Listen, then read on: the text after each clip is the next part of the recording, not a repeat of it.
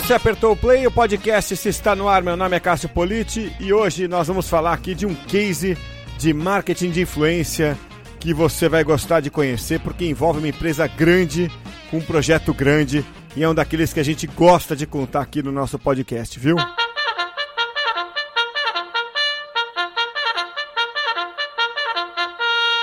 E temos uma estreia hoje aqui no podcast, esse é alguém do Influence-me que gentilmente parou as suas atividades, que são muitas. O pessoal do Influencer trabalha bastante aqui. Comigo hoje aqui, o Paulo Torquato. Tudo bem, Paulo? Tudo bem, Cássio. Prazer ter você aqui. Obrigado por Prazer é atender é o convite. E, pô, vocês trabalham bastante aí no Influencer, cara? Sim, é muita campanha acontecendo ao mesmo tempo. É, mas é sempre bom dividir o case e passar pro pessoal o que a gente tem trabalhado. Eu acho legal o case, Paulo, porque a gente é, lê bastante sobre marketing de influência. Aliás, aqui a gente fala bastante, sempre de uma forma conceitual, que é legal. Você organizar as ideias né, sobre o que é o marketing de influência, até porque é uma disciplina nova. Mas você precisa contar as histórias do mercado para ver aquilo acontecendo na vida real, né? Sim, é sempre um projeto feito em parceria com o cliente, né? Uhum. Então são muitas frentes. A gente trabalha aqui na operação do projeto, só que de um lado tem o cliente com expectativas, né, com um projeto a ser cumprido, e do outro lado também tem os influenciadores que trabalham em parceria com a gente.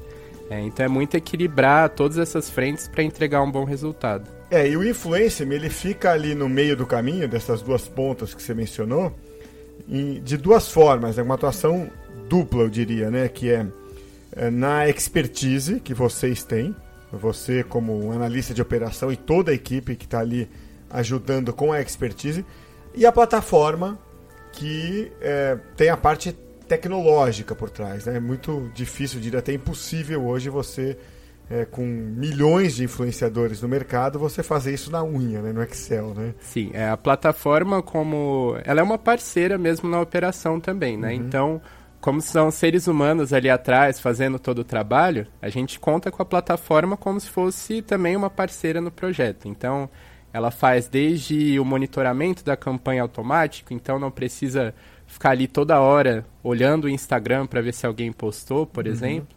É, e ajuda também na parte de organização da operação, né? É uma parceira também. E a gente vai contar hoje aqui um caso, que eu falei que era uma empresa grande, uma tal de IBM, né? Quase. Sim quase ninguém conhece, quase não é grande.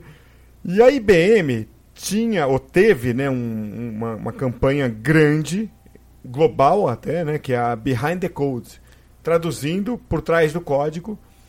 E ela veio aqui, bateu a porta de vocês, do Influence-me, com essa demanda, né? Olha, temos aqui rolando uma campanha, precisamos acionar influenciadores. Isso foi em julho agora de 2019. E aí, Paulo, como é que foi essa história? Exato. A Maratona Behind the Code ela já existia no exterior, então foi uma iniciativa que a IBM trouxe para o Brasil é, para mostrar que a tecnologia que eles criam não é só para grandes empresas, para bancos, como o pessoal às vezes acha, e sim que qualquer um, qualquer um que for programador, que tiver interesse no mundo da programação, é, consegue ter acesso. Então a maratona, de certa forma, ela funcionou para democratizar é, esses produtos que a IBM tem uh, principalmente inteligência artificial. É, então a maratona ela foi dividida em oito semanas, basicamente.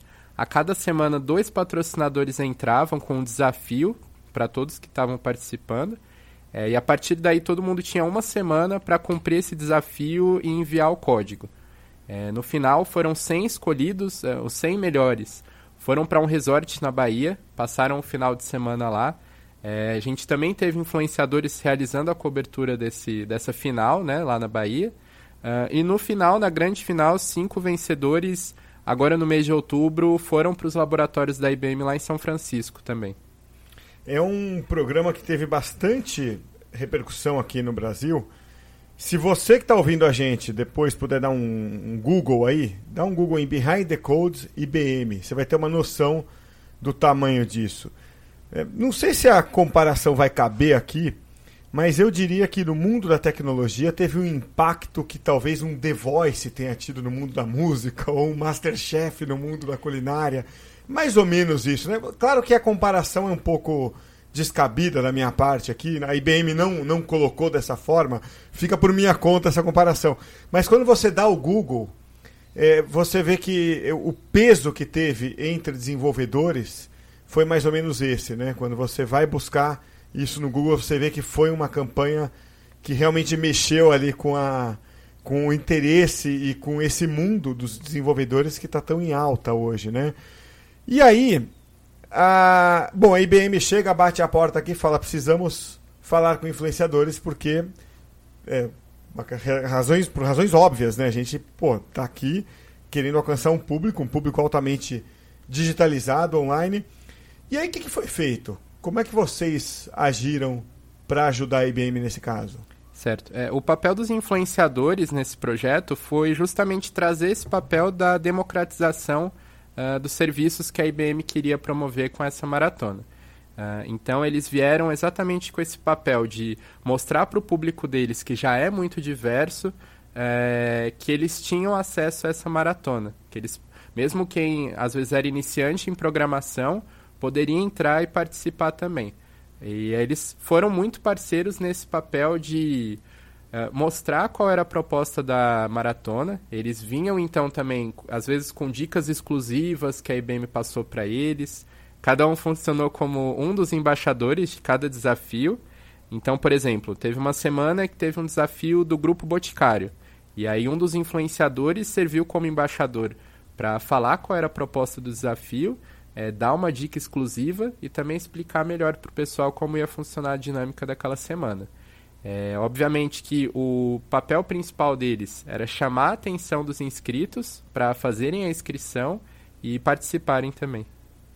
E aí, uma pergunta que é sempre natural quando a gente fala de caso, né, de estudo de caso de, de marketing de influência, é como é que você escolhe o influenciador nessa hora? Porque, claro que uma campanha de influencer marketing é muito maior do que a escolha do influenciador. A gente sabe disso e cansou já de dizer isso aqui. Mas a escolha é crítica. Como é que funcionou nesse caso especificamente a escolha? Certo. É sempre um trabalho em conjunto com o cliente. Então, é, sempre na nossa operação a gente tenta agir no maior número, no maior escopo possível. Então, vou dar o um exemplo aqui nesse caso. Nós temos influenciadores com alcance gigantesco, é, influenciadores que trouxeram 600 mil visualizações em um único vídeo no YouTube, como também nós tivemos micro-influenciadores, que são profissionais que têm um número menor de inscritos, têm um alcance menor, porém eles têm um engajamento muito qualificado. Né? Então, ao mesmo tempo que a gente teve esses canais é, maiores, com mais alcance, a gente teve pessoas também que trouxeram, por exemplo, 30 mil visualizações em um vídeo, mas que trouxeram um engajamento muito bom também. Então é sempre importante ter esse equilíbrio de entender qual o público que você quer conversar. Isso antes de tudo, acho que o, o público do influenciador deve ser muito muito visado, muito compreendido também pelo antes influenciador. Da escolha. Exato. Tá. É, acho que o, o ponto final deve ser sempre a audiência que você quer alcançar e qual vai ser a qualificação disso. Então, é, até respondendo a pergunta, é muito essa questão de escolher um influenciador que conversa bem com o público. Uhum. É, principalmente nesse caso, que são desenvolvedores, é um público muito nichado. É, então você precisa escolher muito bem alguém que já tenha interação com esse pessoal, é, saiba conversar e saiba falar a língua dos desenvolvedores aqui no caso. Quer dizer, você colocou da seguinte forma: vocês usaram os mega influenciadores ou macro influenciadores ali junto com micro-influenciadores. A gente vive colocando até no blog do Influence-me e lendo em blogs gringos também, isso que você acabou de falar, que o grande influenciador geralmente ele tem um alcance grande, engajamento pequeno. E o micro ou nano influenciador o contrário. Alcança pouca gente, mas um engajamento alto. Na prática, você viu isso então acontecer? Sim, nessa campanha isso aconteceu muito. É, no total foram oito influenciadores, são oito canais, né? É, muito diversos. Então a gente quis muito trazer essa imagem de que é, qualquer um pode ser um desenvolvedor. É, já existe esse público, né? Então nós trouxemos canais compostos por mulheres. Nós temos um, can é, um canal que são um casal de, do Rio de Janeiro, né? Que é o Código Fonte TV É, inclusive foram eles que foram fazer a cobertura da final lá na Bahia. Então nós tivemos integrações, né, posts no Instagram, no YouTube, no Twitter, justamente para conversar com todos esses usuários, todos os desenvolvedores. Uh, então cada influenciador performou melhor na rede em que tinha mais alcance. Então, certo. Então, por exemplo, nós tivemos influenciadores com ótimo alcance no Twitter uh, e também influenciadores que entregaram um ótimo resultado no YouTube. É, obviamente que aqui é, o alcance ele sempre gera uma conversão melhor no YouTube, que é algo que já é costumeiro de se ver. O YouTube ele é uma rede que tem uma conversão melhor, então ele gera mais é, visualizações, ele gera mais cliques, interações também. Uh, mas isso depende muito do alcance do influenciador de cada rede. Então, por exemplo, nós tivemos influenciadores aqui que trabalharam também com o IGTV, que é um formato novo do Instagram, é uma plataforma à parte com uma distribuição de vídeos mais longos do que nos stories, por exemplo. E nós tivemos influenciadores que trabalharam só no Instagram, com postagens no feed, IGTV, ah, postagens, postagens nos stories também. É, então é muito de ter esse tato de entender mesmo, conversar muito em parceria com o influenciador também, isso é essencial. Sempre criar o conteúdo junto com o influenciador, nunca o contrário. É, e aí você consegue garantir que ele vai ter o melhor alcance possível. Que é muito interessante você contar desse caso, o Paulo, aqui, a IBM é uma empresa essencialmente B2B nesse caso, né? E a gente está vendo aí uma, um, uma história que desafia um pouco aquela, né, aquela máxima de que é muito difícil fazer para B2B esse tipo de campanha. Pô, tá funcionando aí. Mas, de qualquer forma, não é uma empresa de varejo. Você não vai no supermercado e compra IBM, é isso que eu quero dizer. Né? E você está contando um caso aí que é, poderia ser perfeitamente aplicado a um produto de varejo, a um refrigerante, a uma cerveja, né? e está sendo aplicado, no entanto, a um produto altamente técnico. Né? É muito legal. E olha, só para quem está ouvindo a gente aqui, a gente não combina antes. Eu venho aqui sem saber direito qual é o case e vou descobrindo a história junto com quem está ouvindo, justamente para aguçar essa curiosidade aqui nossa. Né? Então eu me ponho junto com o ouvinte aqui. Você falou dos canais agora aí, né? É, e eu acabei de citar isso. Pô, a IBM, muito do que ela faz, ou talvez o grosso do que ela faça, seja B2B. LinkedIn, nesse caso, teve algum papel? Cogitou-se ter? Ou você acha que por enquanto é cedo para falar de LinkedIn. Enfim, como é que nesse caso em particular vocês trataram o LinkedIn? Certo. É, nessa campanha em questão não houve ativações no LinkedIn. Nós já trabalhamos no passado no Influence com campanhas que utilizaram o LinkedIn. Então é uma rede que hoje ela já é utilizada para criar cases em marketing de influência. É, te digo que ela não foi utilizada nessa campanha em questão, porque muito daqui o foco era o usuário final. Né? Então, é aquele desenvolvedor que acompanha o pessoal, uh, os profissionais da carreira no Twitter, no YouTube e pega essas dicas. É, muito do alcance que a gente buscou aqui foi encontrar essa pessoa que via a IBM, né, como essa empresa que não tinha muito acesso e falar, olha, eu posso usar os produtos dela, posso fazer parte disso. Então, foi muito essa questão de acertar no usuário final. É, eu acredito que o, o, LinkedIn ele tem um viés ali muito mais empresarial. É, hoje já existem os influenciadores do LinkedIn, né, que são os top of voice, eles são eleitos lá todo ano. Então, um pessoal que realmente tem um poder de influência muito grande nessa rede. É, normalmente são utilizados postagens na linha do tempo mesmo, ou até artigos. Né? Nós já trabalhamos no passado com outras empresas que contrataram artigos no LinkedIn, uh, enviaram materiais para os influenciadores criarem pautas, mas acredito que o LinkedIn ainda seja muito esse enfoque quase até mais jornalístico, né? mais qualificado para esse meio profissional. Como aqui o, o foco era no usuário final, no desenvolvedor ali do dia a dia, é, a gente acabou não utilizando o LinkedIn. E aí, no embalo disso, eu te pergunto, Paulo, como é que foi mensurado isso? Como é que. É, não precisamos saber aqui dos números em particular, e é bom sempre explicar para quem nos ouve. É, para você poder contar um case, muitas vezes uma condição natural é você omitir certos números que são é confidenciais das empresas, por razões óbvias, né? Quem trabalha sabe disso. Então, não precisamos dar os números aqui, é, eventualmente confidenciais. Mas só dizer como você mensura, que indicadores você usa para mensurar isso. Certo. É, aqui entra muito a parte do planejamento, né? Então é essencial que antes da operação da campanha começar, sejam feitas conversas tanto com o cliente quanto os influenciadores também, para entender quais serão os números a serem mensurados é, e de que forma isso vai ser feito. Né? Aqui no caso, foi muito focado no cronograma que a campanha teria. Então, como os influenciadores começaram a divulgar, a falar antes do início da maratona, é, nós tivemos alguns momentos aqui com eles. Então, no início, o foco era eles falarem sobre a maratona no geral, chamarem o pessoal para fazer a inscrição.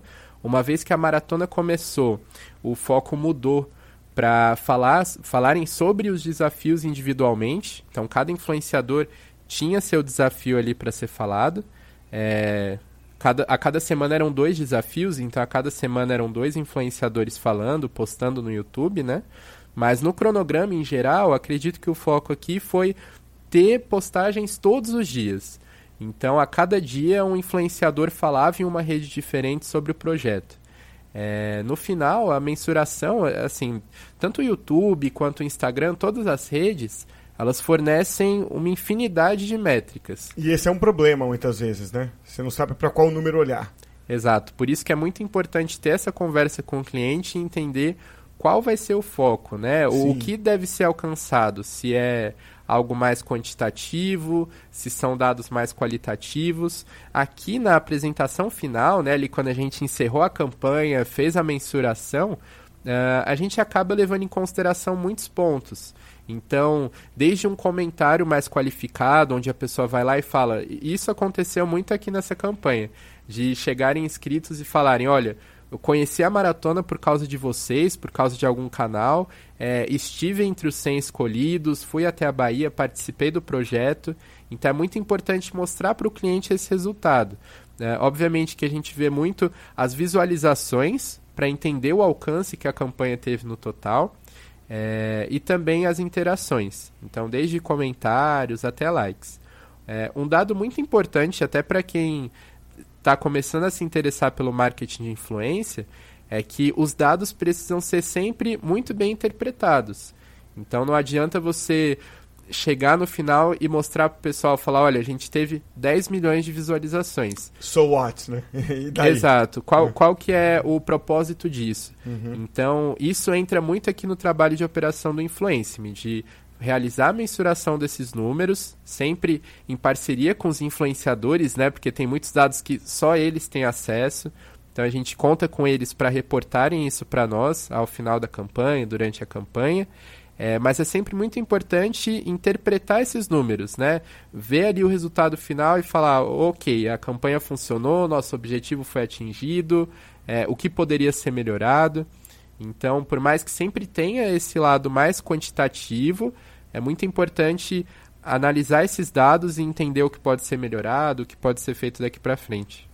Então, fechando, uh, uh, ver se eu entendi o que você falou. No fim das contas, era uma campanha de awareness. Né? Você queria, a IBM queria é, que as pessoas soubessem que a, a maratona Behind the Code estava acontecendo. E aí, é, a, o indicador principal ele vai acabar sendo algum ou alguns que tenham a ver com alcance, com o número de pessoas impactadas. E isso, como você falou, sempre demanda é, uma interpretação, uma contextualização. Mas junto com isso, você também traz dados qualitativos. Você soma eles dados qualitativos. Porque quando você tem um finalista que diz, olha, eu vim porque um influenciador é, me alertou, se não fosse aquele influenciador eu não ia saber isso também é uma forma de mensurar resultado. Ele não está é, explícito naquele número, mas você destacar um testemunhal de um cara desse também é uma forma de mostrar valor. Tá certo? Quer dizer, então é o quant mais o quali que você mensura. E todos aqueles outros números que você tem no Analytics Cuidado que se você tentar mostrar tudo, você acaba não mostrando nenhum, então você filtra. Resumir bem, Paulo. Exato. É, novamente, é muito essa questão de, ao início da campanha, já alinhar muito bem com o cliente, com os influenciadores também, é, qual vai ser o resultado buscado. Aqui também já deixo um agradecimento a toda a equipe da IBM, é, a Luciana também, que trabalhou junto comigo na operação da campanha, então a gente estava sempre se atualizando, sempre é, fazendo essa ponte com os influenciadores. É, e é exatamente isso, você alinhar qual vai ser o dado. Então, assim, muita, muitas campanhas, muitos clientes podem chegar e falar, olha, eu quero apenas visualizações, né? uhum. né? Eu estou realizando esse projeto, eu quero alcançar 10 milhões de visualizações. E é importante, ao final da campanha, você pegar os analytics e mostrar, olha, alcançamos 10 milhões de visualizações. É, mas aqui, fim sabe? Então, por isso que é importante sempre ter acesso ao maior número de analytics possível. Então, é, é aquilo que sempre falam: os números são essenciais, é, mas eles devem ser sempre interpretados claro. para entender qual o resultado que foi alcançado. Perfeito. Puxa, Paulo, quero te agradecer muito aí por Eu que agradeço. disponibilizar um pouco do seu tempo. Eu sei que não é fácil você parar para organizar esses dados. Claro que vir aqui bater um papo de 20 minutos é, não é muito tempo assim, mas é, parar para organizar os dados e trazer isso mastigado como você trouxe aqui, isso toma mais tempo. Então é por isso que eu te agradeço. Você com tanta demanda aí, de repente parar um pouquinho para me atender aqui. É, é, é, é, eu sei que é um gesto de, de, de, de, de muita gentileza sua então, obrigado por, por participar aqui do podcast esse hoje, viu, Paulo? Obrigado. Perfeito, eu que agradeço. É, a gente sempre trabalha com muitos projetos ao mesmo tempo, né? Esse projeto também é, se estendeu por três meses, então, ao final, ter um, uma apresentação para o cliente, né? Fazer esse, esse fechamento mesmo do projeto é muito importante. Então, é sempre bom dividir esse tipo de resultado, esse tipo de projeto, a gente sempre está por aí.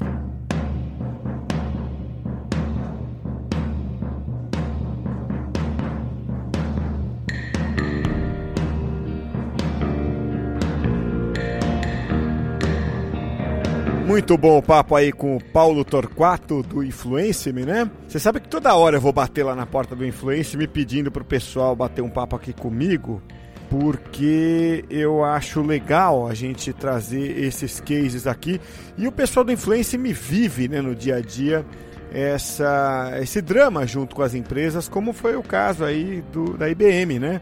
Por isso que é sempre legal trazer esse pessoal aqui para bater esse papo na prática, mão na massa, que é disso que a gente gosta no mercado, né?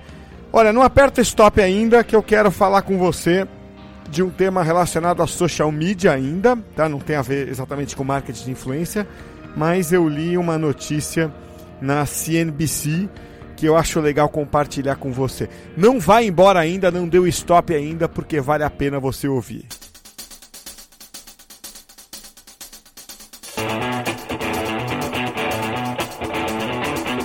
Ó, agora tem um recado aí para você. É o seguinte, ó, você quer fazer cases de marketing de influência na sua empresa, tipo esse aí que o Paulo Torquato contou sobre a IBM, então você tem uma chance de fazer isso acontecer e essa chance tem nome, é Influence-me, tá? Porque é o seguinte, o Influence-me, como você pode ver, tem um suporte completo para sua empresa, de duas maneiras. Primeiro, o Influence-me Operação, a equipe do Influence-me está lá pronta para ajudar você a desenvolver a sua campanha da melhor maneira possível, escolhendo influenciadores, traçando planejamento, mensurando resultados e tudo mais. E aí, o Influence-me tem também a plataforma, ou seja, a tecnologia para fazer isso acontecer, tá bom? Então, o que você tem que fazer agora é entrar no Influence-me, e lembra que esse Influence-me é com Y, tá?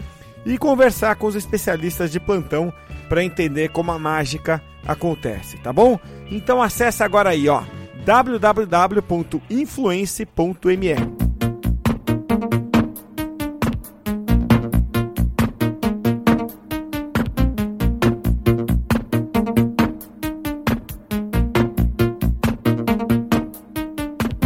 Olha, às vezes alguém usa aquele jargão de dizer o mundo está cada vez menor e o jargão vai ficando cada vez mais eh, verdadeiro, né? Seguinte, nos Estados Unidos as empresas estão ali criando políticas desde 2019, final de 2019, para que os seus funcionários tomem muito cuidado com o que eles vão escrever nas redes sociais para não uh, incomodar o governo chinês caso essas empresas, claro, tenham relação comercial com a China. Por que isso? Porque em outubro agora de 2019, um uh, funcionário do Houston Rockets, o time de basquete da NBA, publicou ali um tweet, né, é, se envolvendo ali numa discussão política, né, é, envolvendo Trump, governo chinês, etc. E o governo chinês não gostou de um tweet de uma pessoa. Olha que coisa.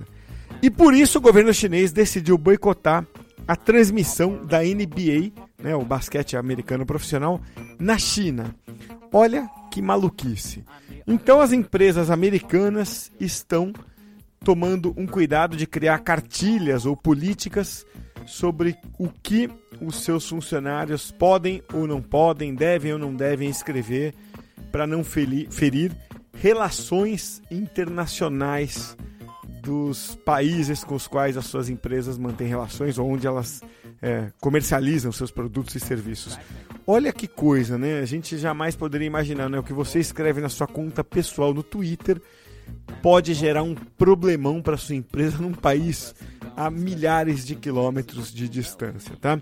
Eu vou deixar o link aqui para esse post aqui da CNBC que vale a pena se dar uma lida. É muito louco isso, é muito interessante você ler é, e, e, até aplicar de repente para sua empresa para entender a dimensão que isso vai tomando hoje, né? Ela não é, não é, não há mais uma barreira geográfica, mas assim uma barreira meramente tecnológica, né?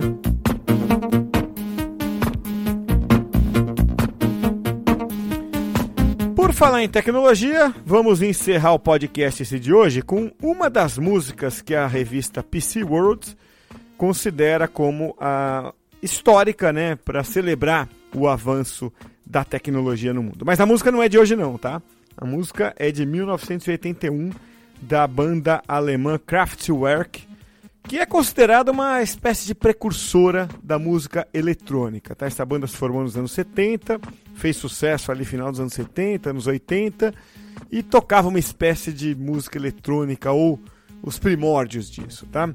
Nessa música aí que você está ouvindo, meio psicodélica aí, Pocket Calculator, a banda alemã celebra uma grande revolução daquela época, que era um computadorzinho que ia se revolucionando e evoluindo, que era a calculadora de bolso. E a revista PC World diz que de alguma forma eles já celebravam ali o avanço tecnológico, né? Porque era um avanço, tá? A gente olha com a lente de hoje, acha isso uma bobagem, mas pô, você tem que respeitar que houve um avanço tecnológico paulatino, né, ao longo da história, e naquele momento eles estavam encantados com uma calculadora de bolso que né, você permitir, que te permitia fazer contas complexas, né, e que cabia na palma da mão. Então é com Pocket Calculator dos alemães da Kraftwerk que a gente encerra o podcast esse de hoje. Até a próxima, hein?